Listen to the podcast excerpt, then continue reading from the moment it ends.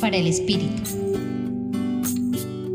La cordialidad de Jesús, su cercanía a los más necesitados de su tiempo, hacía que muchos se reunieran para escucharle. En ocasiones eran numerosos, tal como lo narra el Evangelio de Marcos.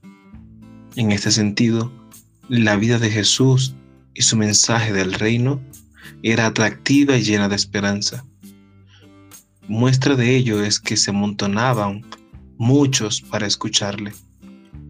Sin embargo, esto no era acogido de la misma manera por quienes le conocían desde siempre, sus familiares más cercanos, puesto que no veían en él la novedad del reino que predicaba. No abrían sus ojos para ver la manifestación de Dios en Jesús.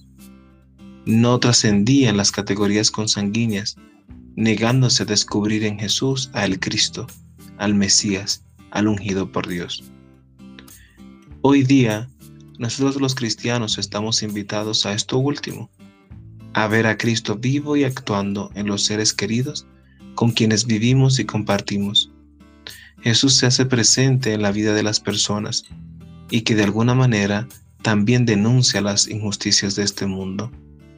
El compromiso entre la fe y la justicia podría llevar como consecuencia que algunos de los nuestros nos tilden de locos. Sin embargo, es una locura sabia, una locura apasionada por un amor infinito y justo. Hoy te acompañó Santiago la Antigua del Centro Pastoral San Francisco Javier en la Pontificia Universidad Javeriana.